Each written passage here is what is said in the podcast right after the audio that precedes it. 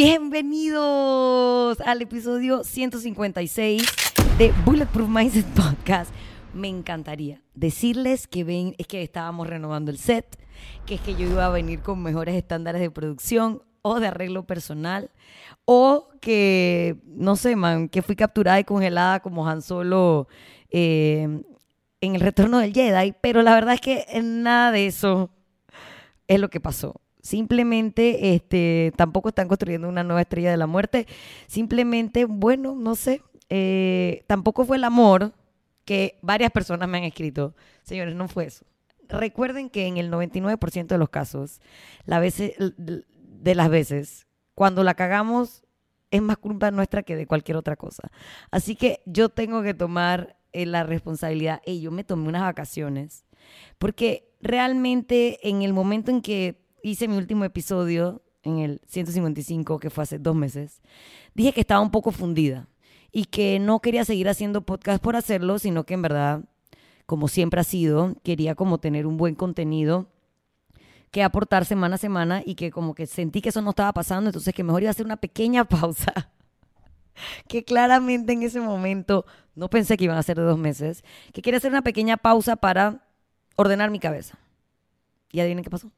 Pasaron dos meses sin que me capturaran ni congelaran como Han Solo, sin que el amor fuera el culpable de todo esto, sin que mi vida tuviera más contratiempos o responsabilidades de las que he tenido durante todos los fucking años que llevo haciendo, menos los meses de pandemia, obviamente, que no cuentan.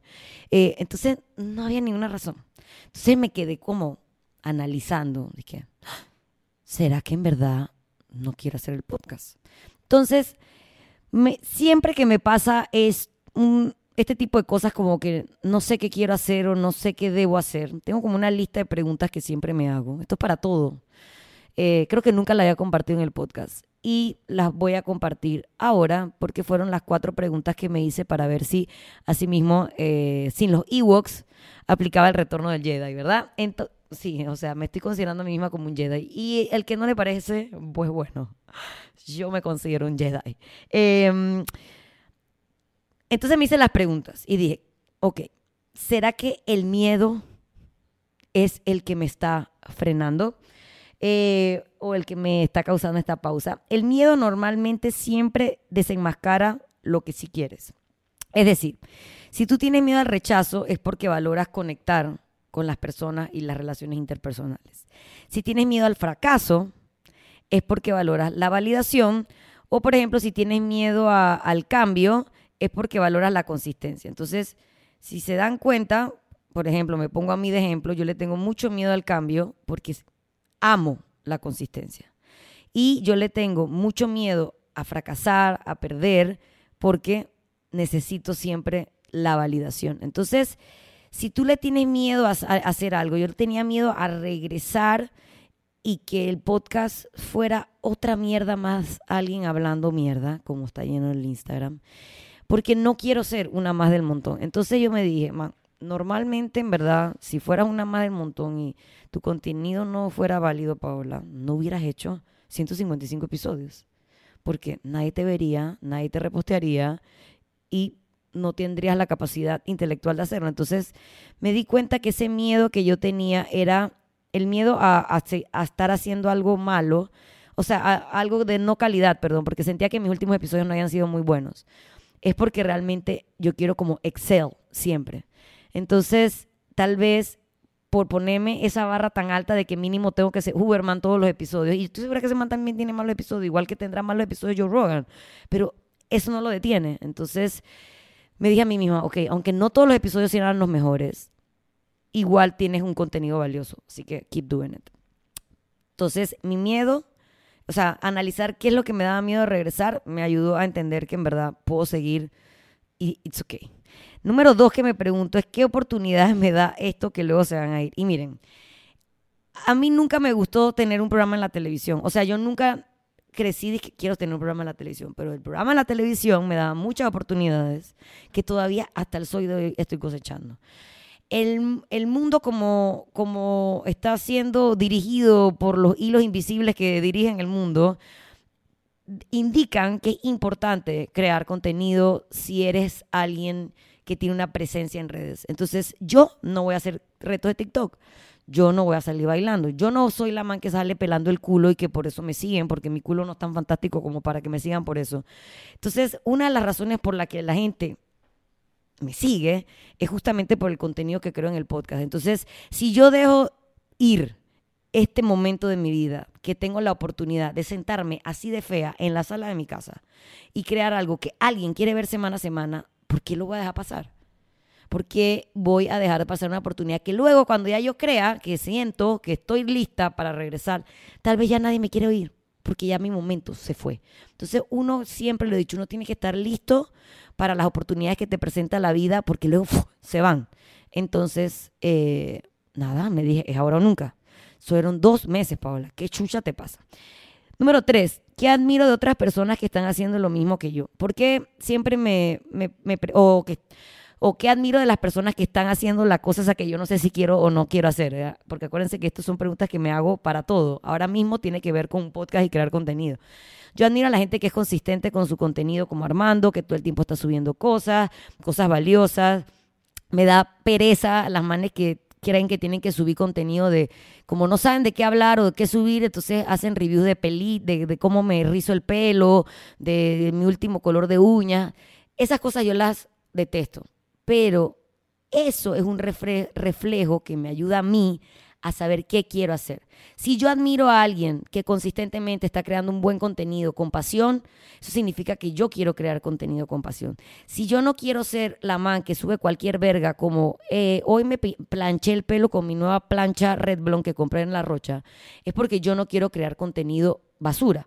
Entonces, eso me ayuda a poder tomar la decisión de qué quiero hacer ahora cuando vuelva a empezar el podcast. Es un reflejo. Las cosas que tú admiras en los demás, que a veces sientes que, que no, son cosas que tú no tienes, probablemente son cosas que tú tienes. Solamente que nuestros vergueros psicológicos de culpa de nuestros papás a veces no nos dejan ver. Y las cosas que rechazas, son un reflejo de cosas que tal vez tú sientes que a veces haces que tampoco te gustan de mí. Entonces, justamente eso es lo que me pasaba. Yo sentí que los últimos podcasts que había hecho habían sido contenido no tanto como basura, como mira mi plancha con lo que, mis rizos con lo que me hice con la plancha nueva de la rocha, pero no estaban llenando mis expectativas. Entonces, ver esas cosas que no me gustan en los demás te ayudan a, saber qué debes hacer tú. Entonces, si yo voy a empezar de nuevo, voy a ser consciente de seguir creando el contenido que sí me hace orgullosa, porque eso es la gasolina que me va a permitir seguir y seguir y no sentir que estoy faileando con ustedes que se conectan semana a semana a Bulletproof Mindset Podcast. Que recuerden, pueden escuchar en tres plataformas por si ya lo olvidaron, porque me fui al infierno, al oblivio, me fui y ya estoy de regreso. Estoy en YouTube, donde es muy importante que se suscriban porque si no me van a cerrar el canal. Tuve dos meses out. En Spotify, si lo que a ti te gusta es oírme, porque mi rostro sigue estando sin producción, como los últimos episodios de siempre. Y también en iTunes. Así que estoy en todas esas plataformas. Compártanlo. Ahora sí, necesito que me ayuden a decirle a la gente que he regresado. Em, y el último es realmente que no quiero o que siento que no puedo. Esa es la más importante para mí. Porque soy muy insegura en torno a mis habilidades. Entonces en ese momento era como que, man, estoy fundida, son demasiadas responsabilidades, el gimnasio, las mantequillas, la vida, ser mm, hermana, eh, mamá iba a decir, soy mamá de Groot. Eh, tantas cosas, o en verdad esas son las excusas que me estaba dando porque yo sentía que no estaba pudiendo crear el contenido que me gusta o del cual me siento orgullosa. Entonces, aclaran, aquí claramente me pasó que es que sentí que no podía, no que no quería. Eh, muchas veces queremos, mm, o sea, queremos, ponemos las expectativas tan altas o queremos masticar más de lo que podemos tragar y ahí es cuando sentimos que se nos sale todo de control. Entonces, realmente me hice, o sea, me senté conmigo misma después de dos meses porque yo dije que ya no le puedo seguir diciendo a la gente que es que estaba descansando, ya que más voy a descansar, aparte que no descansé nada, mi vida sigue igual. Y si antes yo con este mismo ritmo de vida podía hacer el podcast, ¿por qué verga no iba a poder seguir haciendo el podcast ahora? Simplemente era eso, miedo, miedo de que no puedo, miedo de que estaba creando el contenido basura de que del que tanto me río, miedo del que, no sé, de que la musa me había abandonado, sin darme cuenta que tal vez un episodio que para mí no fue el mejor, para otra persona tal vez sí era lo que necesitaba escuchar, como ha sido siempre durante 155 episodios anteriores. Entonces, nada, espero que les sirvan estas preguntas a ustedes cuando estén en otra situación de debo o no debo hacer algo, se las voy a resumir. ¿Qué ¿Qué rol tiene el miedo? O sea, ¿qué te daba miedo de, qué te da miedo de la situación que tienes que enfrentar? Y búscale lo opuesto a eso, a ese miedo, y eso te va a decir porque qué es lo que es realmente importante para ti. Dos, ¿qué oportunidades se te van a ir si no haces lo que estás en, en tela de duda de hacer? ¿Qué admiras en otras personas que están haciendo eso que tú no sabes si debes o no debes hacer? Y darte cuenta que esas cosas que tú admiras de ellos probablemente ya tú las tienes solamente que tus inseguridades, tu historia de vida, eh, la culpa de tus papás, eh, tú no las reconoces en ti mismo, pero están allí. Y de último, darte cuenta si es que no quieres o es que no o sientes que no puedes. Y si al final es un sientes que no puedes, recuerda que uno siempre puede. Uno siempre saca fuerza del fuá o de no sé dónde verga y uno logra hacer las cosas. Así que nada, después de haber respondido estas preguntas y haber ordenado mi cabeza y darme cuenta que, man, lo puedo hacer. Y si ya lo hice 155 episodios, puedo hacerlo 150, 155 episodios más, que tal vez dentro de 155 episodios vuelva para dos meses porque me haya dado la locura. Pero la vida es así. La consistencia no es una línea recta, es subir y bajar, pero ir avanzando, lo que ya siempre hemos hablado. Así que nada, no quiero que seguir avanzando en el podcast eh, sin recordarle que antes de que todo se fuera al, oblivio, por dos meses, como que un blip, tuvo un blip ahí el podcast, eh, chato, y con los con los, las referencias de película, dándolo todo. Estuve gracias a Anna Healthy Kitchen, que ella no me abandonó, incluso cuando yo había abandonado el podcast. Y uno de estos dos meses, la madre que te va a mandar comida. Y que, amiga, no te estoy pautando, no estoy haciendo nada por ti, la madre que necesitas esta comida. Y me la necesitaba. Así que si quieren alguien que les dé la mano, como me dio la mano a mí en mi momento de blip, Anna Healthy Kitchen es un servicio de catering que te puede hacer comida diaria o puedes contratarlo o el día que te diste cuenta que no pudiste hacer meal prep. Ella puede hacerte los platos o las eh, de, acuerdo a tus porciones y tiene un menú muy amplio. Puedes ajustar el menú si tú tienes algún tipo de restricción como la gente que es keto, la gente que es vegan o vegetariano, la gente que no come gluten. Ella te puede ayudar en eh, construir el menú en base a tus necesidades con delivery y toda la pifia. síganla en arroba Anna Kitchen, rayita abajo, PTY. Realmente la comida está increíble. La man le mete batería y reggaetón a esos menús. Y también estaba, gracias a ahí, que no tiene la culpa de mi desaparición por dos meses. Traes ahí, bueno, es básicamente un blend hecho a base de eh, un berry del Amazonas que se llama azaí, que lo procesan y queda como si fuera un heladito y tú lo coronas con los toppings de tu elección. Pueden obviamente utilizar eh, Shotgun Butter Company, que es parte de las opciones de toppings, frutas y un montón de cosas. Puedes irtelos a comer directamente en su punto de venta en The Plaza. Envía cincuentenario o lo puedes pedir por pedidos ya arroba trae acai porque el açaí es esa letra extraña brasileña, portuguesa. Esa. Em, ¿Qué más? Bueno, y algo muy importante. ¿Qué fue lo que, en verdad, en verdad, qué fue lo que pasó? Ya le dije cómo regresé con mis preguntas mágicas que siempre utilizo para muchas cosas de mi vida. Pero, ¿qué fue lo que pasó? Yo dije, me voy a tomar una semana, porque me iba de viaje a Las Vegas, eh, que fue lo máximo. Pero, después esa semana se convirtió en otra, y luego en otra, y luego en otra, en otra, en otra, y cuando mira para atrás, y me estaba poniendo de mal humor cuando la gente me preguntaba por el podcast, me di cuenta que había pasado mucho tiempo. Y así mismo pasa cuando usted en su entrenamiento dice, me voy a tomar unos días. Y esos días se vuelven en semanas. Y esas semanas se vuelven en meses. Y cuando usted fue a ver, tiene 30 libras de más. Porque, man, algo que es difícil, como entrenar, como grabar el podcast, o como lo, grabar el podcast no es difícil, pero meterlo en mi día a día, digamos que puede llegar a ser difícil.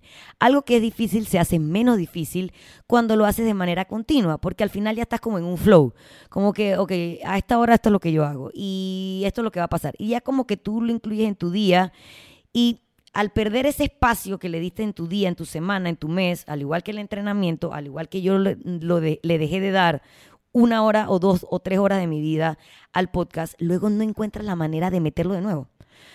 Porque siempre va a pasar algo, siempre va a haber una excusa, siempre va a haber una duda, siempre va a haber un miedo y no vas a lograr meterlo de nuevo. Y no hay nada más difícil que el primer día.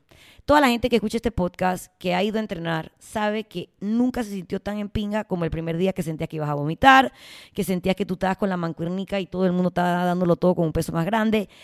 Ese aunque haya muchos días difíciles en el entrenamiento, yo creo que podemos concluir que el retorno de una vacación, de un periodo de inactividad, la primera vez que haces algo nuevo, es el día que te sientes más en verga. Entonces, cada vez que uno para y tiene que volver después de un tiempo prolongado, como yo, dos meses, es muy difícil. Yo ya estaba ansiosa de que, ¿será que le pongo bien el rec a la cámara? ¿Será que el audio está bien? ¿Será que me acuerdo cómo conectar esta verga? ¿Será que el audífono ya no sirve? Porque hasta los audífonos me había comprado y los eché al infierno. Entonces, si ese primer día es tan difícil, ¿por qué no vamos a poner a nosotros mismos en la situación de que siempre sea de nuevo ese primer día? Cada vez que tú tiras la toalla en tu entrenamiento y decides regresar, o cada vez que tú tiras la toalla y te pierdes por una semana, o por dos semanas, o por un mes, y tienes que volver a regresar, es una mierda. Entonces, la próxima vez que tú y yo querramos parar de hacer algo por mucho tiempo y luego nos demos cuenta que tenemos que empezar, piensen en mí. No sean yo, no sean yo. No sean yo porque no hay nada más difícil que ese primer día. Y así como ustedes extrañaron este podcast porque me lo dijeron y de verdad, mil ciento un millón de gracias porque esa validación que Paola Carballeda, insegura, tanto necesita, la recibí de ustedes diciendo que Paola, ¿y entonces qué pasó con el podcast? Paola, si necesitas ayuda con el podcast, avísame. Paola, voy a empezar a hacer clips de tus videos anteriores para que te saques el dedo. Esa validación me la dieron ustedes y fue parte de entender que el miedo era sentir que no estoy haciendo las cosas bien. Y sí la estoy haciendo bien, porque si no, ustedes no me estarían preguntando nada. Entonces, así mismo, cuando usted se pierde una semana del gimnasio, piense que su entrenador está preocupado, que sus compañeros de entrenamiento que te necesitan a veces para darles empujoncito, también te están extrañando, como ustedes extrañaron Bulletproof Mindset Podcast por estos dos meses. Así que nada, háganse las preguntas. No dejen que esto se vuelva siempre el primer día. No pierdan el flow, no pierdan el ritmo, no dejen de meterlo en su rutina, su entrenamiento o lo, el proyecto ese que tienen ahí en stand-by o lo que sea. Sáquenle una hora nada más para que puedan empezar y que no se vuelva esto siempre el primer día. Así que nada, cortito, conciso.